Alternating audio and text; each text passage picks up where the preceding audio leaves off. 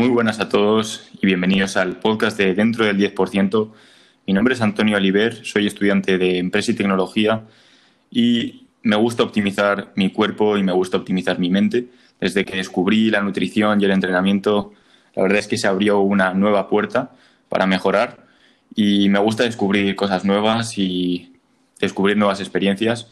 Y os paso con, con mi compañero Alex Pascual.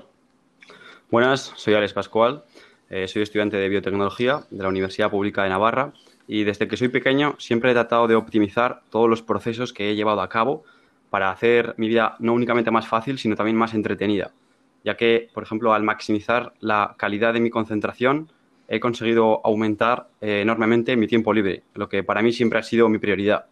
Y básicamente de esto eh, trata el capítulo de hoy. Exactamente. Estamos aquí en el podcast de Dentro del 10%, donde nuestra misión es a través de enseñaros cosas sobre salud, sobre nutrición, sobre optimización, ayudaros a llegar más allá en vuestros objetivos y queremos que cualquier persona pueda estar en el mejor 10% de cualquier área, con buena planificación y con algunas cosas de las que os enseñaremos en este capítulo veréis cómo eso es posible.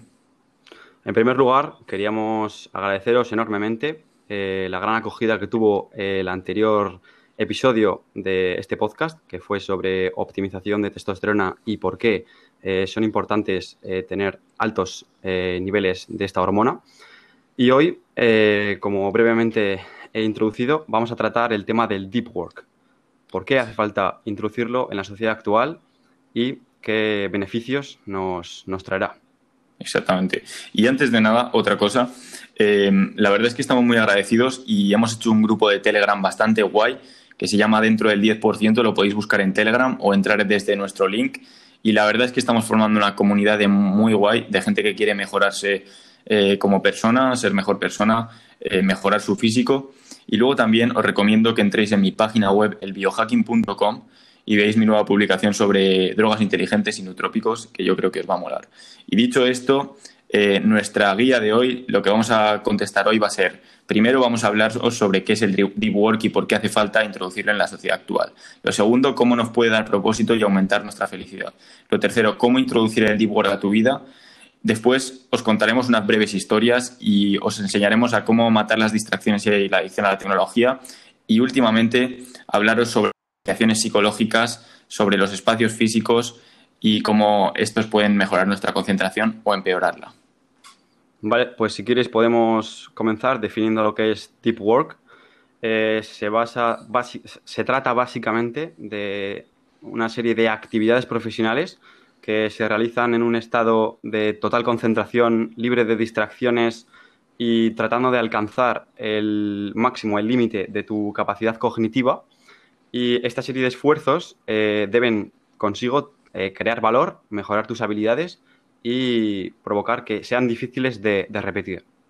Entonces, tras décadas de investigación, eh, tanto en psicología como en neurociencia, se han demostrado por qué esta serie de habilidades y esta serie de capacidades son imprescindibles, podríamos decir, en la, en la sociedad actual. En primer lugar, para mantenerse exitoso y útil en la economía, eh, vamos a necesitar tener, vamos a necesitar dominar el arte del aprendizaje eh, veloz, una tarea que va a requerir deep work. Por otra parte, para sobrevivir en el mercado, eh, tenemos que producir absolutamente lo mejor, ya que si no producimos absolutamente lo mejor vamos a ser muy fácilmente eh, desechables y sustituibles. Eh, tenemos que producir a un nivel élite y no únicamente en cuanto a calidad, sino en cuanto a velocidad. Otro punto que requiere deep work. Además, el deep work nos servirá para diferenciarnos profesionalmente, ya que es una habilidad muy rara que muy poca gente tiene y a la vez es súper imprescindible. Por tanto, los pocos privilegiados que la perfeccionen acabarán alcanzando eh, sus objetivos más ambiciosos. Exacto. Y por último, eh, déjame acabar y luego. Por último, eh, el deep work nos va a hacer más felices. irónicamente, el trabajo duro, bien hecho, nos va a hacer más felices que el propio tiempo libre que se nos va a quedar después, ya que las actividades que requieren estados de flow eh, van a traer consigo eh, una ambición previa, eh, por querer conseguir ese objetivo, eh, vas a tener eh, durante el camino un feedback externo, además te vas a estar proponiendo retos y vas a estar luchando contra ti mismo para conseguirlo. Eh, incluso si mejoras tu habilidad de deep work, vas a conseguir, como he comentado en la introducción del podcast, aumentar el tiempo libre total que te queda. Por tanto, no únicamente habrás mejorado tu capacidad de deep work, sino que habrás aumentado lo que es tu principal objetivo.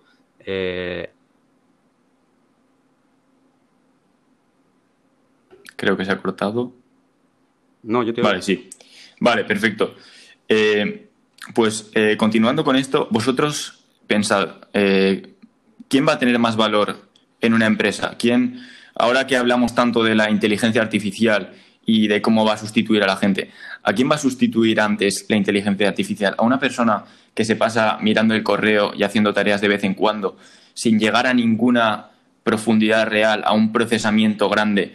una persona que realmente no es imprescindible, una persona que se tira hablando con los compañeros y no produce algo que dé una gran diferencia a la empresa, o una persona que es capaz de estar dos horas seguidas eh, involucrándose completamente en un tema y sacando conclusiones, eh, llegando a niveles de creatividad que no podría llegar una persona que está desconcentrada todo el tiempo.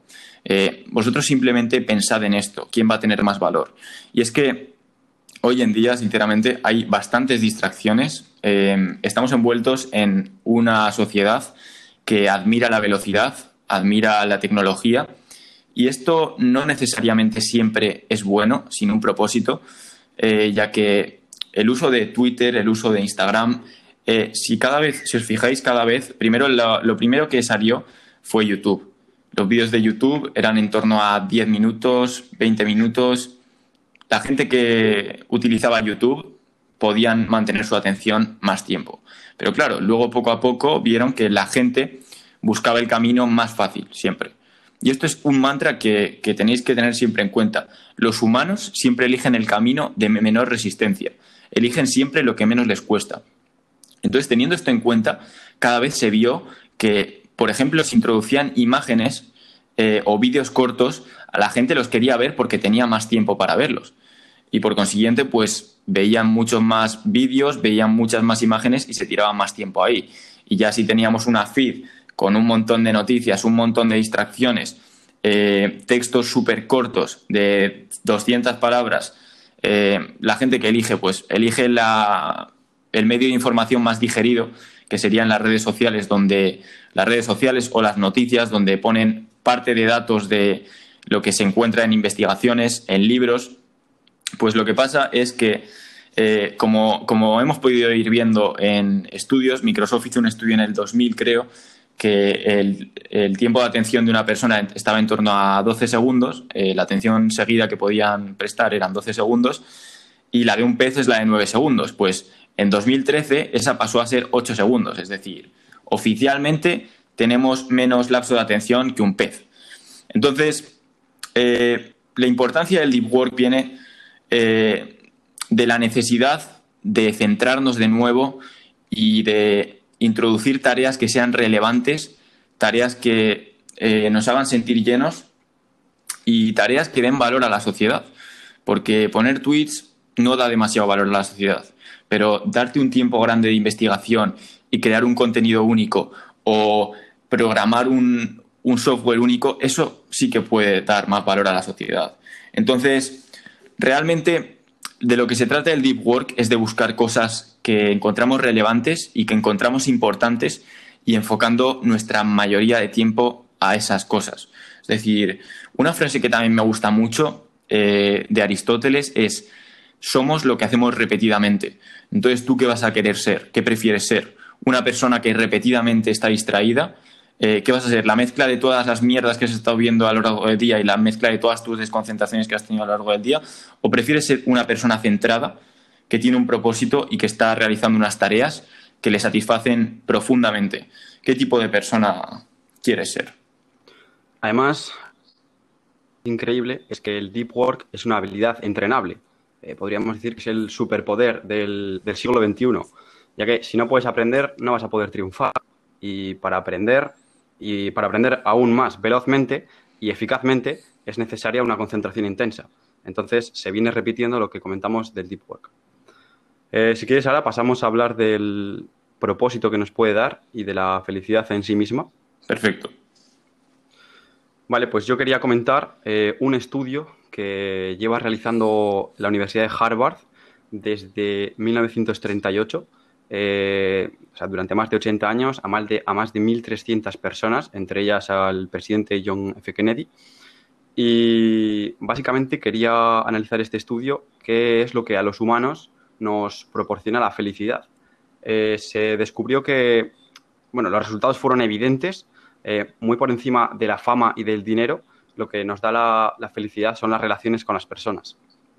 Y además esto, eh, al estar vinculado con la felicidad, también se vinculó con la longevidad, porque la felicidad no es más que un indicador de lo longeva que va a ser una persona. Eh, entonces, esta capacidad de crear vínculos personales eh, se vio que iba a retrasar el deterioro mental, mantener la capacidad memorística, controlar el estrés y ayudar a dormir. Entonces podemos concluir, lo más preciado que tenemos en la vida es el tiempo, por encima del dinero y todo lo demás, porque tú eliges en qué invertir tu tiempo. Pasamos ahora a pensar, si queremos disfrutar de más tiempo libre, con nuestros seres queridos, por ejemplo, vamos a tener que reducir la cantidad de horas que invertimos en trabajo, pero sin reducir la calidad del mismo. Entonces aquí vuelve a entrar en juego el deep work. Cómo hacer lo bueno más bueno en menos tiempo o cómo hacer más en menos. Exactamente. Y sinceramente esto lo veo bastante relevante porque es, ¿qué prefieres? ¿Estar enfocado en miles de tareas o enfocarte solo en una y poder dedicar el resto de tiempo eh, a tu familia y a tus seres queridos? Yo claramente eh, ya tengo la respuesta.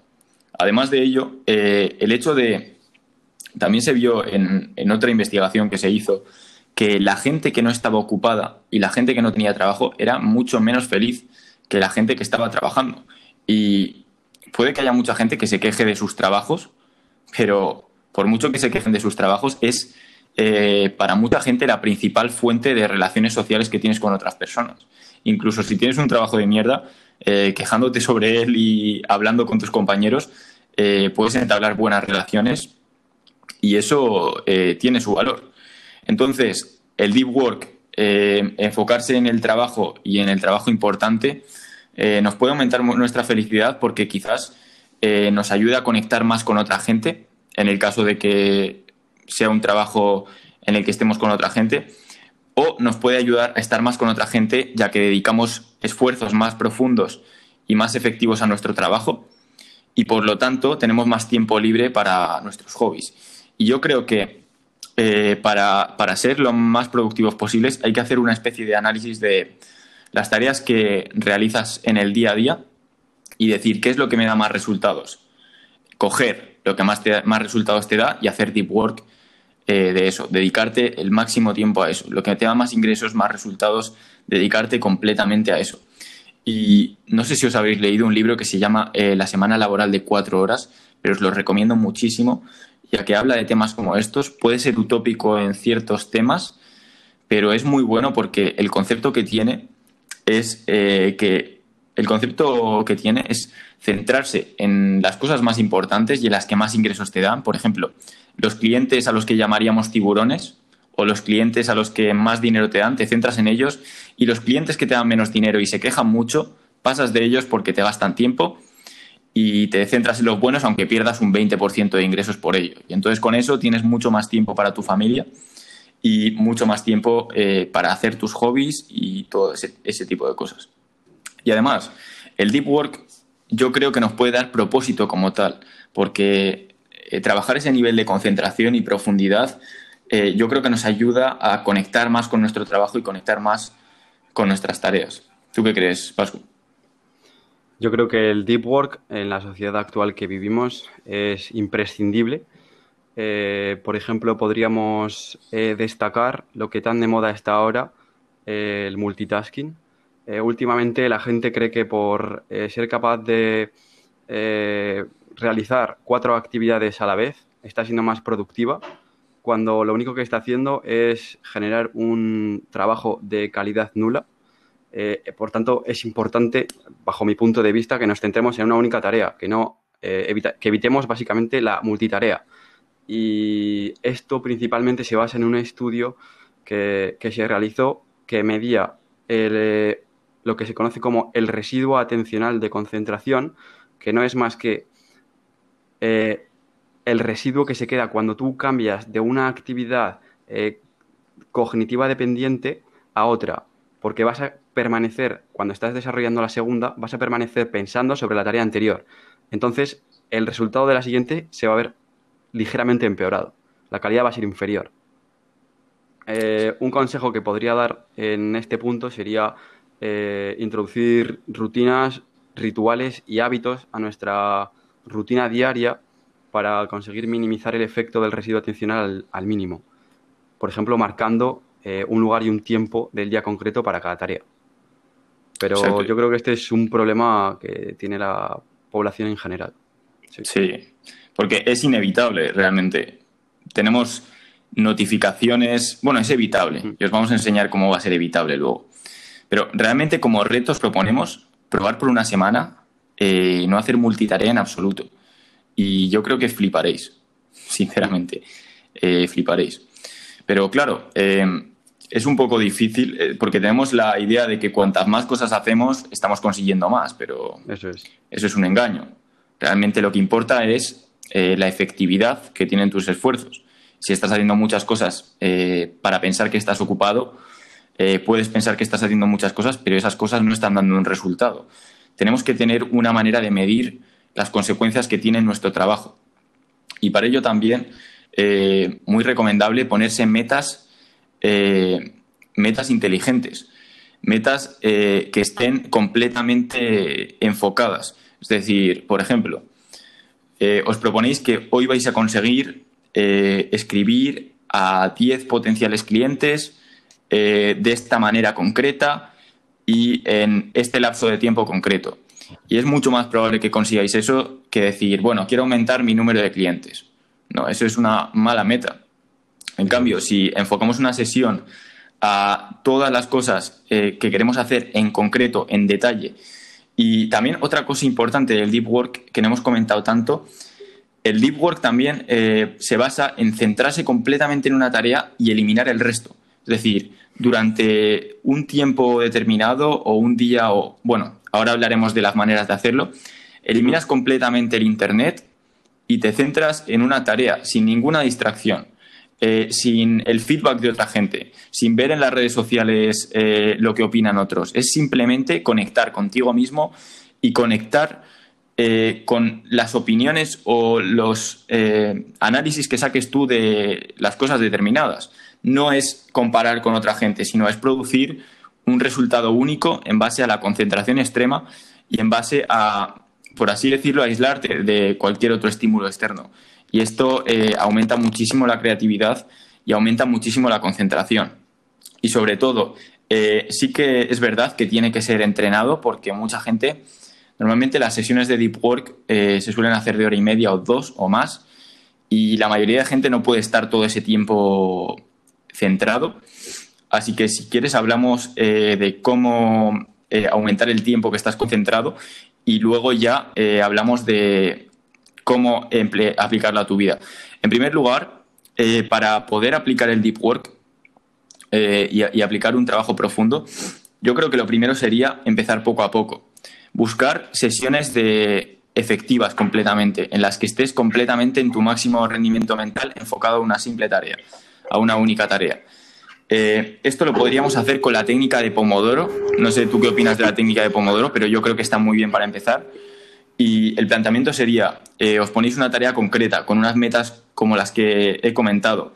Eh, durante 25 minutos trabajáis y durante 5 descansáis. Pero es importante que el descanso lo hagáis con algo que no esté nada relacionado y podéis descansar paseando, haciendo unas sentadillas, haciendo cosas así, pero no es muy recomendable entrar en el móvil en los descansos porque quizás eh, si estáis hablando con una chavala eh, os desconcentráis durante la sesión de deep work eh, con la chavala y no es muy recomendable. Y con el tiempo conseguir que esas sesiones de 25 minutos pasen más hacia los 40, a los 50 minutos hasta conseguir la hora y media, que sería lo óptimo, porque encima cuando estás hora y media muchas veces vais a experimentar entrar en estados de flow porque la combinación de entre el propósito que tenéis de realizar una única tarea y el estar bastante tiempo, entréis en un estado de ultra productividad que es bastante brutal. Eh, nosotros hemos estado experimentando, yo al menos he estado experimentando durante esta semana, eh, realizar el deep work eh, sobre haciendo SEO de mi página web y, optimizando mi página web, escribiendo y tal. Y os puedo decir que una vez que pasas la línea de una hora, si estáis acostumbrados, podéis flipar, os sale todo solo. Es como una creatividad increíble. muy recomendable no tiene comparación a cualquier otro tipo de trabajo. Me parece brutal lo que has comentado con respecto a comenzar con el método Pomodoro, porque es como justamente comencé yo y creo que es una muy buena forma de adentrarse en este mundo de deep work, estado de flow y concentración máxima. Eh, también quería eh, apuntar que el máximo eh, periodo de tiempo que una persona puede estar concentrada a un nivel máximo eh, son cuatro horas y estamos hablando de gente experta, por lo que lo que has dicho de desarrollar un trabajo durante una hora y media es perfecto. Si superamos esa marca ya os diremos. Eso es. Ahora yo quería eh, recomendar que el deep work, eh, ese periodo de tiempo en el que vamos a estar tratando de maximizar nuestros resultados, debería ser la primera tarea del día no únicamente por el residuo atencional, sino porque se ha demostrado eh, científicamente que nuestra fuerza de voluntad es finita. Eh, a medida que pasa el día, a medida que, eh, estamos, estamos, decidiendo constantemente durante el día qué vamos a comer, qué le vamos a contestar a tal persona, qué ropa me voy a poner, qué tal, eso va reduciendo tu fuerza de voluntad. Y a medida que pasa el día va a ser más complicado que te apetezca ponerte a desarrollar un trabajo que cognitivamente es tan demandante. Por lo tanto, eh, mi recomendación personal es que eh, sea lo primero que hagáis nada más despertaros. Eh, ese bloque de deep work de hora y media de total concentración. Otra, otra recomendación que me gustaría daros también es que tenéis que tener muy clara la diferencia entre importante y urgente. Lo importante es imprescindible para poder conseguir vuestro objetivo. Lo urgente no. Por tanto, si tenéis una tarea que es importante eh, y urgente, hacedla. Si tenéis una tarea que es eh, importante pero no es urgente, planificadla cuando la vais a hacer. Si en cambio es urgente pero no es importante, podéis delegarla, podéis delegarla. a contratar indios por. Tal cual. No tenéis por qué hacerla vosotros. Y si no es importante, pero tampoco es urgente, ni siquiera eh, penséis en hacerla. O sea, no merece la pena para nada. No sé tú qué opinas de esto último. Sí, eh, estoy completamente de acuerdo. Y el hecho de eh, las cosas que son urgentes pero no importantes, hay que aprender a delegarlas. Y yo es algo que, que quiero hacer. Todavía no he delegado tareas por Fiverr o ese tipo de servicios, pero desde luego que quiero, que quiero llegar a ese nivel en el que mi página web trate de delegar cosas, porque también un concepto introducido en la semana laboral de cuatro horas de Tim Ferris que me gustaría bastante introducir. Y luego, eh, lo que creo que nos dejábamos es hablar sobre la diferencia entre el deep work y el shallow work. Y el shallow work. El deep work es un trabajo eh, realizado para, para, llevar a cabo una tarea muy, muy, muy demandante cognitivamente eh, yo en lo que más experiencia tengo haciendo deep work es programando y la verdad es que tiene muy buenos resultados porque apago completamente el wifi y me centro simplemente en programar, en, realizar el proyecto que, esté llevando a cabo. Y eh, un ejemplo de shallow work sería eh, leer correos, contestar a clientes, hacer reuniones y la meta es maximizar la cantidad de deep work y disminuir la cantidad de shallow work, porque el shallow work eh, es de estas cosas eh, que decimos que quizás son urgentes, pero no realmente importantes porque no se saca demasiado de ellas. Es decir, sacas más siendo productivo en tu empresa que haciendo una reunión de cómo ser productivo. Así que mm, yo creo que eh, podemos entrar, si te parece, a cómo introducir el deep work a tu vida. ¿Quieres comentar algo más sobre el shallow work y el deep work? No, yo creo que lo has dejado bastante claro. Al final, el shallow work es el trabajo fácil que, al no ser tan cognitivamente demandante, eh, nos va a ser más apetecible de hacer. Pero, sin embargo, no nos va a traer todos. No, no nos va a ayudar a, conseguir todos nuestros objetivos. Por tanto, debemos priorizar el work. Exacto. En cuanto al shallow work, lo ideal realmente sería delegarlo o conseguir no ir a las reuniones y que luego te las resuman. Eh, si tienes suficiente influencia y tienes suficiente persuasión, quizás lo consigues. Eh, así que es interesante pensar sobre el tema. Ahora, si quieres, eh, podrías empezar sobre cómo introducirlo a, nuestra vida. Perfecto. Lo primero y más importante creo que es la planificación. a mí algo que me ha cambiado la vida desde luego, es eh, planificarme el día eh, y lo primero de todo, planificarme eh, mi tiempo libre, planificar mi tiempo de descanso, planificar mi tiempo de estar con mi gente cercana, planificar mi tiempo de ir a entrenar, planificar mi tiempo de recargar energía, que es más importante esto que el, el propio trabajo en sí dicho, porque sí, es necesario trabajar para conseguir tus objetivos, pero si no tienes la energía para trabajar, nunca vas a trabajar y creo que es más importante esta planificación que la del propio trabajo en sí. Por ejemplo, podrías planificarte eh, un paseo por la naturaleza, un entrenamiento, una conversación con unos amigos, eh, ver una puesta de sol, eh, darte una ducha fría, etc.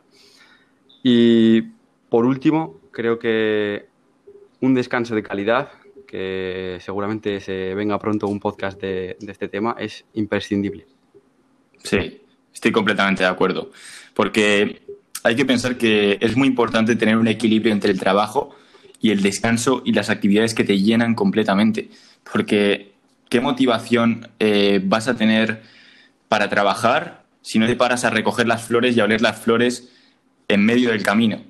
Eh, no vas a tener ninguna motivación, vas a estar yendo eh, trabajar, trabajar, trabajar, trabajar.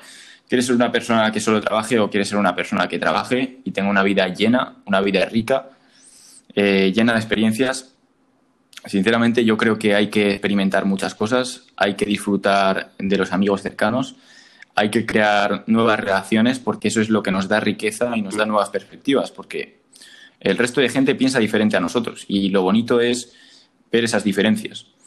Eh, dependiendo del tipo de persona y dependiendo de las tareas que llevéis a cabo eh, en vuestra vida, hay diferentes maneras de introducir el deep work. Está eh, la gente que entra completamente en aislación y que su objetivo principal es hacer su vida eh, monástica, es decir, el estado, yo le llamo modo monje. El modo monje es básicamente quitar todo el shallow work, enfocarte solo en las tareas profundas. Eh, esto realmente podría ser la vida de un matemático, un físico o un programador exitoso que quita completamente las tareas administrativas, eso que lo hagan otros, y se centra completamente en sacar sus teorías, en, llevar a cabo trabajo que le requiere horas y horas y horas de concentración. Y yo creo que este tipo de gente llega a más de cuatro horas de deep work al día. Es decir, me jugaría bastante. Eh, pero luego hay, maneras más flexibles de hacerlo. Quizás hay gente que, por ejemplo, se puede poner un ejemplo del psicólogo, el gran psicólogo Carl Jung, eh, que su método era un poco distinto a este monástico. Era más eh, bimodal, es decir, utilizaba las dos cosas, utilizaba parte de Shallow Work y parte de Deep Work. Tenía, se hizo como una torre. Eh, este era eh, un aprendiz de Freud y ha, pasado a ser casi más importante de Freud por sus grandes teorías sobre la sombra. me parece un tema muy interesante, pero bueno, al tema. se hizo una torre completamente aislada de su ciudad y iba a esa torre solo para hacer tareas profundas, pensar sobre teorías, leer libros, escribir. Y se dedicaba el día entero, un montón de días seguidos enteros, a llevar a cabo sus teorías, a desarrollar sus libros y eh, lo mezclaba eh, con etapas en las que no estaba tan concentrado y eh, hablaba con sus clientes porque era psicólogo, hacía sesiones clínicas, estaba en la oficina con mucha gente. Entonces, esto es una manera bastante más equilibrada de, llevarlo a cabo. luego, también hay otras maneras de hacerlo. Mi manera favorita eh, es la mm, periódica, es decir, eh, tú coges un tiempo, tú coges una hora del día y todos los días esa hora haces sesiones de deep work. Yo creo que infravaloramos mucho el largo plazo y sobrevaloramos mucho lo que podemos conseguir a corto plazo.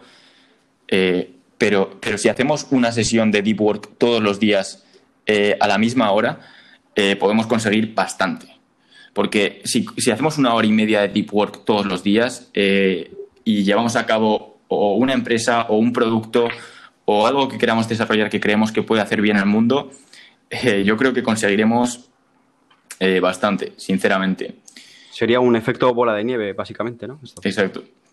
Y, la última, la última manera, eh, que se llama la periodística, la llama el autor de este libro periodística en el libro, es días en los que mezclas deep work y shallow work. Puede ser un poco más complicado de hacer, sobre todo eh, yo creo que esto estaría bastante orientado para periodistas o gente que esté metida en el mundo de marketing digital, porque tienes que hacer parte de investigación y tal, pero luego también tienes que hablar mucho de clientes. Y podéis realmente eh, ver esto en mucho más detalle en el libro de Deep Work, eh, una lectura altamente recomendada. la verdad, hemos, hemos dicho los básicos, pero es un libro que os va a dar mucho, mucha más perspectiva y podéis aprender bastante de él y una lectura completamente obligatoria. Yo pienso totalmente lo mismo y quería además añadir que eh, mi tipo favorito de Deep Work, que no únicamente existen estos cuatro, pero son los cuatro principales, eh, sería el rítmico, el que aprovecha la bola de nieve, que aprovecha quizá 30, 40, 50, 90 minutos al día eh, y prepara una sesión Deep Work en la que va a eh, progresivamente, tachando en un calendario X los días que lo ha conseguido y poco a poco creando ese efecto de bola de nieve que al final eh, dé lugar a un gran proyecto. Porque sí que es cierto que la periodística también me parece muy interesante, por ejemplo, eh, aprovechando todos los huecos que te queden libres durante el día para desarrollar una actividad deep work, pero creo que para ser capaz de controlar esto, tienes que tener una capacidad de concentración y de fuerza de voluntad brutal. O sea, imagínate que de repente son las 6 de la tarde y se ha cancelado una reunión que tenías, eh, se ha cancelado una clase, eh, ha pasado algo y tienes una hora. Eh, y decides a las 6 de la tarde, con ya todo el día encima que llevas, eh, ponerte a desarrollar una actividad cognitiva tan demandante. Yo creo que esto no está, no creo que esté al alcance de todos, eh, ni de coña, y creo que quizás sería más inteligente empezar eh, poco a poco con, como hemos comentado, por ejemplo, con un pomodoro, quizá de forma rítmica para conseguir establecerlo como un hábito. que se supone que a, a, los 21 días de repetir una tarea ya se queda programada y te resulta menos eh, complicada de, producir. Y luego ya ir avanzando e ir eh, experimentando qué tipo de deep work se asemeja mejor a tu, estilo de vida. Exactamente. Yo, el, tipo de que he probado también, además de el que has dicho tú, es mi favorito realmente porque creo que es el que se puede introducir más fácil y puede producir grandes resultados. Pero también he probado el bimodal eh, y, y, realizo cada cuatro o cinco meses eh, una semana me aíslo completamente y esa semana eh, la dedico a leer todo lo que pueda, a investigar todo lo que pueda. Eh, me desconecto completamente de redes sociales, del móvil 100%, estoy sin conexión y me dedico a eso, a investigar todo lo que pueda, a leerme muchísimos libros. Y es algo parecido a lo que hace Bill Gates, que le llama Think Week, que es durante una semana, eso, eh, ir a la montaña o ir al bosque y tirarse leyendo, pensando, escribiendo, meditando toda esa semana. Y yo creo que es muy poderoso y de vez en cuando increíble. También esto último que has comentado lo hizo JK Rowling, la escritora de la saga de Harry Potter, durante las últimas entregas de los libros.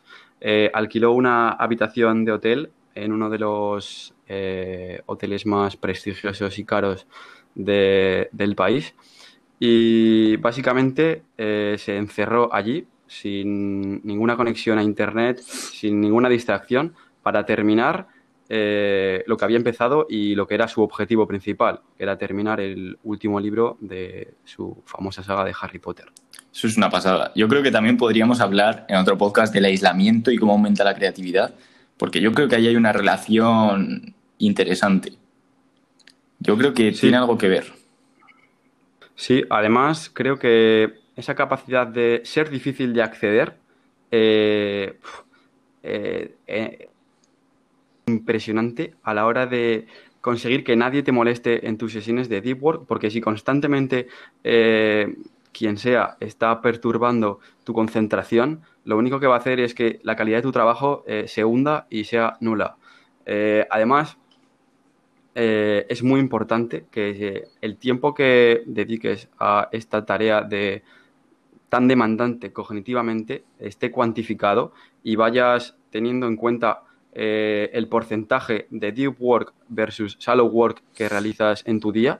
Y con deep work no me quiero, eh, no me quiero referir a estar estudiando eh, muy intenso, pero a la vez estar eh, comprobando si te han contestado al WhatsApp, si te ha llegado un nuevo correo electrónico, si te ha salido una notificación. Eso es fucking shallow work, man. Eso es shallow work, eso no vale para nada, tío.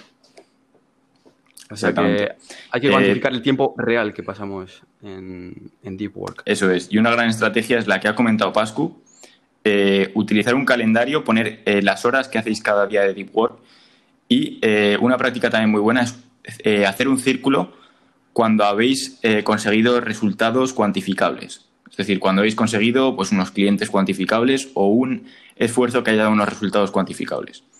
Y yo creo que si no tienes nada más que añadir, pasamos a cómo matar las distracciones y la adicción a la tecnología.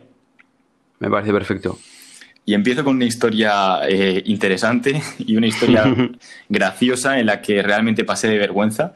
Y es que eh, yo tuve una etapa en la que estaba completamente centrado en mis tareas. Es decir, me levantaba muy pronto, hacía mis sesiones de deep work el año pasado eh, y me acostaba a las 11.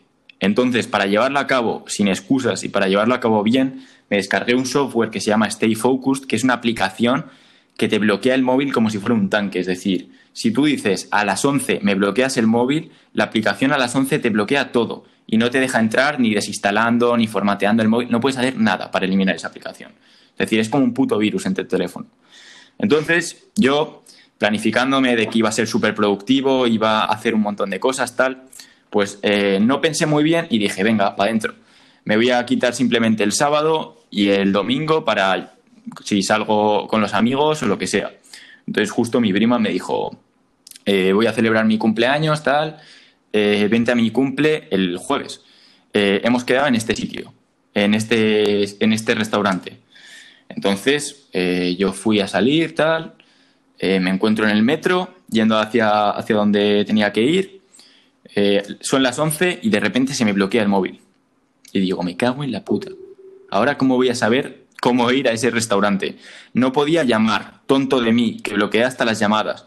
Eh, no podía mandar mensajes, no podía hacer nada. Menos mal que, tengo medio buena memoria y me acordaba del sitio, de cómo se llamaba. Entonces me bajé en un sitio, me bajé en una parada que estaba sinceramente a tomar por culo y eh, fui preguntando a gente del metro, que primero le pregunté a un tío, oye, eh, ¿me puedes decir dónde está este restaurante? ¿Me dejas el móvil para, para ver dónde está? Y, joder, me miró con mala cara como si le fuera a atracar y yo, hostia, tío. esta amabilidad. Y bueno, eh, me comí una mierda en el metro básicamente y ya cuando salí fuera dije, oye, eh, chavales, ¿sabéis dónde está este restaurante? A dos chicos que parecían así majos y tal. Digo que se me ha acabado la batería del móvil. No se me había acabado la batería, pero como dijera que una puta aplicación me había bloqueado al móvil porque soy muy disciplinado y porque soy medio tonto también, eh, me iba a comer una mierda. Así que me dijeron, sí, tranquilo, tal, te, decimos la dirección. Entonces me memoricé la dirección me memoricé calle por calle, rollo, eh, tres calles hacia adelante, dos a la derecha, no sé qué, y al final llegué, no sé ni cómo, la verdad, pidiendo direcciones y tal, llegué. Así que bueno, bloquearos la tecnología también os puede dar aventuras interesantes y emocionantes, así que eso está bien.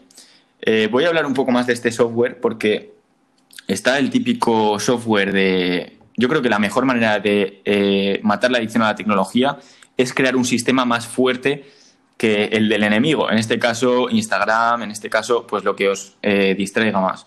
¿Y cómo se crea un sistema más fuerte? Teniendo un software que te bloquee completamente eh, el móvil. Pero claro, esto hay que planificarlo un poco mejor. Eh, la aplicación mejor es la de Stay Focused, que básicamente puedes bloquear todo. Puedes bloquear el número de aperturas de una aplicación, eh, puedes eh, bloquear eh, los horarios en los que quieres estar concentrado, que yo creo que lo más útil es buscar un horario en el, que vayáis a hacer deep work, por ejemplo, de 10 de la mañana o de 8 de la mañana a las 12 y bloquear ese tiempo, porque por la mañana no pasa mucho y ya el resto del día tenerlo activado. O también está bien lo de bloquearlo por la noche, pero hay que dejar cosas encendidas como Google Maps, el teléfono, no bloquear ese tipo de cosas. Yo cometí ahí un gran error. Entonces, yo recomiendo trastear con esa aplicación porque puede ser muy interesante. Y luego también eh, sobre cómo matar las distracciones y la adicción a la tecnología. Yo creo que no hay que centrarse tanto en eliminar las distracciones y centrarse más en hacer cosas que te importen más. Porque cuando nos centramos en hacer cosas más, más importantes, más relevantes para nosotros, cuando tenemos propósito, es cuando tenemos menos distracciones.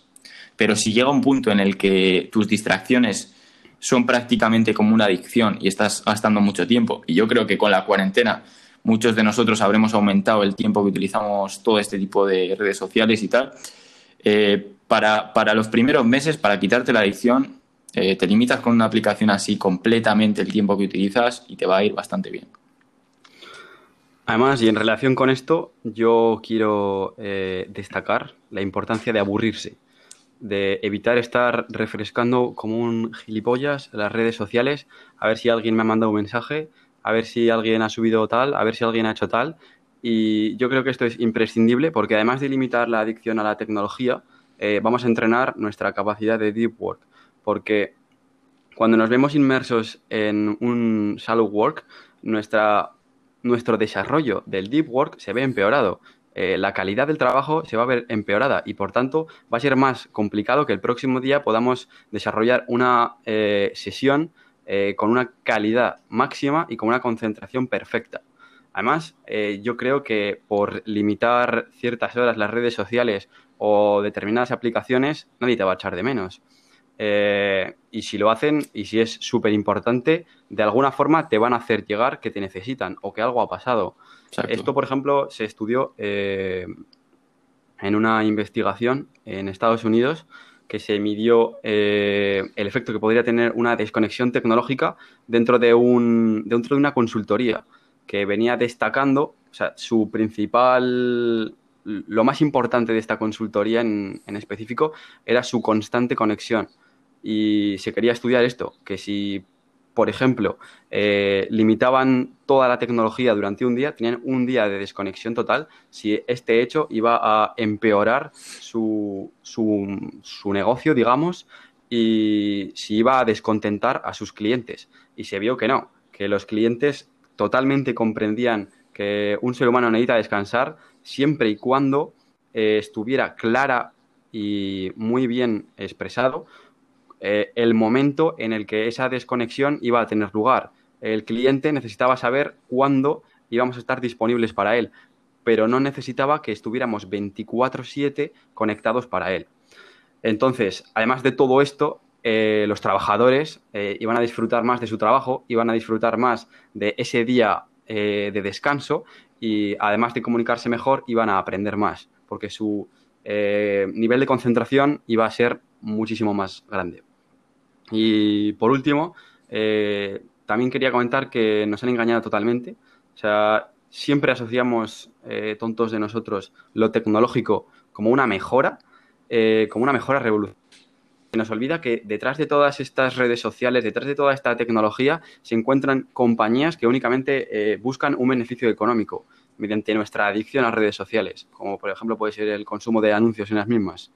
Entonces, el problema es que el deep work es la solución y es lo duro, mientras que el shallow work es lo fácil. O sea, estar constantemente eh, en reuniones que son inútiles la mayoría, eh, estar constantemente comprobando el correo electrónico, estar constantemente mirando a ver si alguien te ha mandado un WhatsApp, si a los dos minutos te ha vuelto a mandar un WhatsApp, eh, estar constantemente trabajando en multitarea, trabajando con música, digamos, no apta. o estando trabajando pensando en otras cosas, lo único que va a hacer es empeorar nuevamente la calidad de nuestros outputs, de nuestros resultados. Y no sé qué pensarás tú de esto, pero yo creo que es crucial. Sin duda, las redes sociales nos han engañado y el sistema está hecho para monopolizar atención. El sistema está hecho, el sistema de los teléfonos, el sistema de las aplicaciones, está hecho para conseguir el mayor tiempo eh, de atención de otra gente. La nueva economía es la atención de la gente. Netflix busca monopolizar eh, la atención que tienen las personas en su compañía. Y ahora, eh, realmente, eh, Netflix incluso compite con el sueño de las personas. Es decir, es un bien eh, complementario, un bien que compite con Netflix, es lo que duermen las personas. Porque si las personas duermen menos, ven más Netflix. Y estas compañías lo único que quieren es realmente eh, que tengas más tiempo de pantalla en sus aplicaciones, porque así van a sacar más dinero. Y algo en lo que os encontraréis cuando eh, enfoquéis más vuestra vida hacia tareas más importantes o más significativas para vosotros y por lo tanto dejéis un poco de lado las eh, redes sociales porque no os aporten demasiado beneficio, os daréis cuenta de que no erais tan importantes como, como os habían hecho pensar.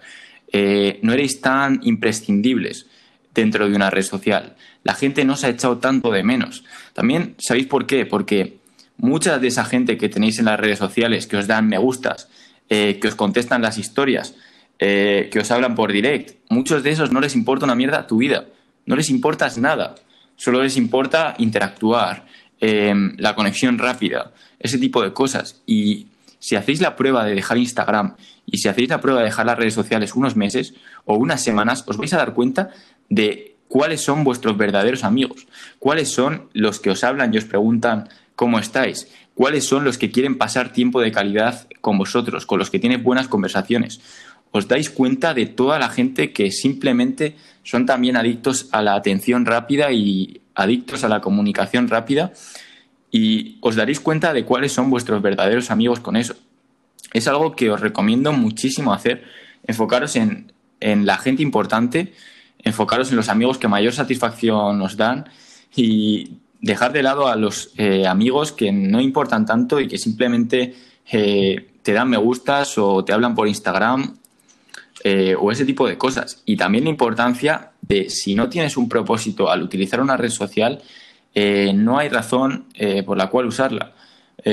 si tú, a través de una red social, como estamos haciendo nosotros, podemos traer nuestro contenido a más gente, eso yo creo que es un buen uso de la red social. Pero si tú, una red social, lo único que te brinda es distraerte todo el día, que estés enfocado en la vida de los demás, eh, que no vivas tu propia vida, pues realmente es el momento de dejar la red social, porque no te está aportando nada. Si bueno, si una red social la utilizas principalmente para ligar o para quedar con amigos, es la manera en la que hablas, como podrías hablar por WhatsApp, pues también eh, lo veo una buena manera de. Lo veo bien que tengas la red social, lo estás haciendo con cierto propósito. Pero si quitas una red social una semana o dos y ves que tu vida sigue igual, tienes la vida de la misma calidad, no sirve de nada, solo sirve para desconcentrarte. Entonces, déjala. De hecho, yo creo que si usas redes sociales sin tener un propósito claro, estás demostrando que tienes un eh, enorme déficit de opciones de entretenimiento. O sea, podemos argumentar que pueden servir para entablar relaciones, pero no creo que sea la mejor herramienta. Eh, sin embargo, entiendo tu punto de vista y si me dices que puedes encontrar un aspecto que te vaya a aportar un valor extra al utilizar dicha red social, pues si te aporta valor, yo, estoy, yo soy partidario de usarlas, pero sí que es importante que no te dominen. Y, por ejemplo, se asocian mucho las redes sociales últimamente a la publicidad. Eh, si tengo redes sociales, puedo publicitar mi negocio. Pero yo no creo que esto siempre tenga que ser así. Porque si tú te aseguras de tener el mejor producto o el mejor servicio, eh, no te preocupes que vas a tener publicidad, eh, pero por un tubo. Y lo único que necesitas para crear este mejor producto o mejor servicio es eh, unas fuertes e impresionantes sesiones de deep work. Exactamente, por eso tenéis que compartir nuestro podcast, porque es un podcast increíble eh, que va, gracias al boca a boca, a llegar a mucha gente y veréis cómo nuestro deep work eh, tiene resultados. como último punto, me gustaría hablar de algo muy importante, muy interesante, eh, que son las asociaciones psicológicas eh, sobre los espacios físicos. Y es que eh, nosotros creamos asociaciones psicológicas subconscientes, es decir, nuestra mente consciente no se da cuenta de ellas, pero identificamos señales en el entorno. Entonces, si por ejemplo nos sentamos en una mesa a trabajar y esa es la mesa que utilizamos siempre para trabajar, ves la mesa y dices, esta es la mesa del éxito esta es la mesa del trabajo, esta es la mesa en la que he conseguido un montón de cosas. Pero sin embargo, si esa mesa la utilizas también para estar tirado eh, viendo vídeos de mierda o viendo entretenimiento eh, muy absurdo, eh, mientras trabajes se te va a venir a la cabeza, oye, me voy a chequear este vídeo, voy a ver este tipo de entretenimiento. Por lo tanto, el crear espacios con asociaciones fuertes hacia ciertas prácticas viene a ser bastante útil. De hecho, yo me escuché una charla de un profesor de psicología de cómo eh, estudiar más eficientemente y uno de los trucos que dio es en la mesa de estudio eh, tener una lámpara que solo enciendas cuando estudies o vayas a realizar una tarea de trabajo. Y yo tengo aquí mismo una lámpara con una etiqueta que pone eh, lámpara del enfoque, lámpara del, trabajo. Y esa lámpara solo la enciendo cuando voy a enfocarme en una tarea y eso creará una asociación psicológica en vuestra mente que cuando esa lámpara esté encendida solo vais a hacer eh, las tareas relacionadas con el trabajo. Cuando vayáis a hacer otra cosa, la apagáis y hacéis lo que sea. Y yo aquí tengo otra lámpara normal que utilizo de normal y no la asocio con nada de eso. Pero esto puede ser una práctica bastante buena. Luego, eh, otra manera de crear espacios eh, productivos. Si tú tienes una sola habitación en tu casa y normalmente lo utilizas para un montón de cosas, la mejor práctica sería, si vas a hacer tus sesiones de deep work o sesiones de trabajo, irte a la biblioteca o a una sala de la biblioteca o a una sala de estudio y llevar ahí a cabo tu estudio. Entonces, cada vez que vayas, tus sesiones van a ser mucho más productivas porque vas a asociar esa zona solo con esas tareas. Y también tener una zona eh, dedicada a comer, eh, en la que te relajes para comer, y una zona dedicada a descansar, donde solo descanses y eso va a maximizar todas las áreas de tu vida, el descanso, el entretenimiento y el trabajo. Eh, tener estas asociaciones psicológicas, eh, yo os recomiendo que probéis lo de la lámpara, de ponerle un post-it y poner lámpara del trabajo, una lámpara aparte, porque eh, a mí me ha dado muy buenos resultados. De hecho, esto que comentas lo tratan en el libro y es que el famoso arquitecto David Daywain ideó, que no está construida, lo que sería la máquina eudamonia, que sería eh, un espacio comprendido por cinco eh, habitaciones en la que cada sala tiene un único objetivo y el objetivo general sería establecer el máximo, la máxima calidad de deep work posible.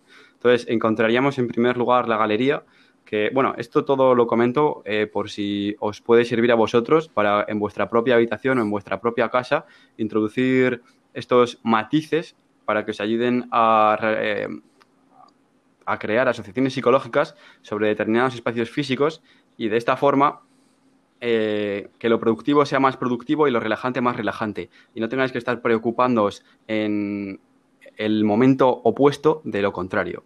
Entonces, en primer lugar, encontraríamos la galería. Eh, en este espacio eh, se encontraría, cual museo, ejemplos de deep work. Sería, el objetivo principal de aquí sería inspirarte.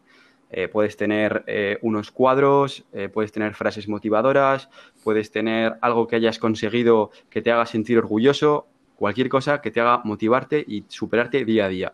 El siguiente habitáculo sería el, salón, donde encontramos café de alta calidad y esta región sería principalmente para debatir, para curiosear y para argumentar. Pasamos pues a la librería, donde encontramos lógicamente, libros y otros recursos que nos van a servir para fundamentarnos en lo que principalmente se basa nuestro trabajo, que dicha sesión de Deep Work puede ser referida a cualquier cosa.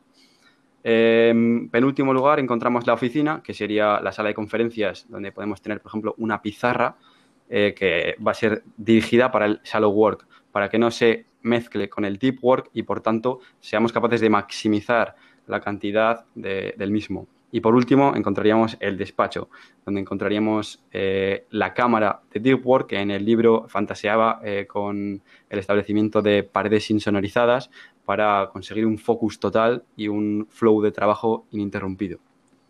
Me ha encantado, sinceramente. es muy bueno, pero le añadiría una sauna y un gimnasio.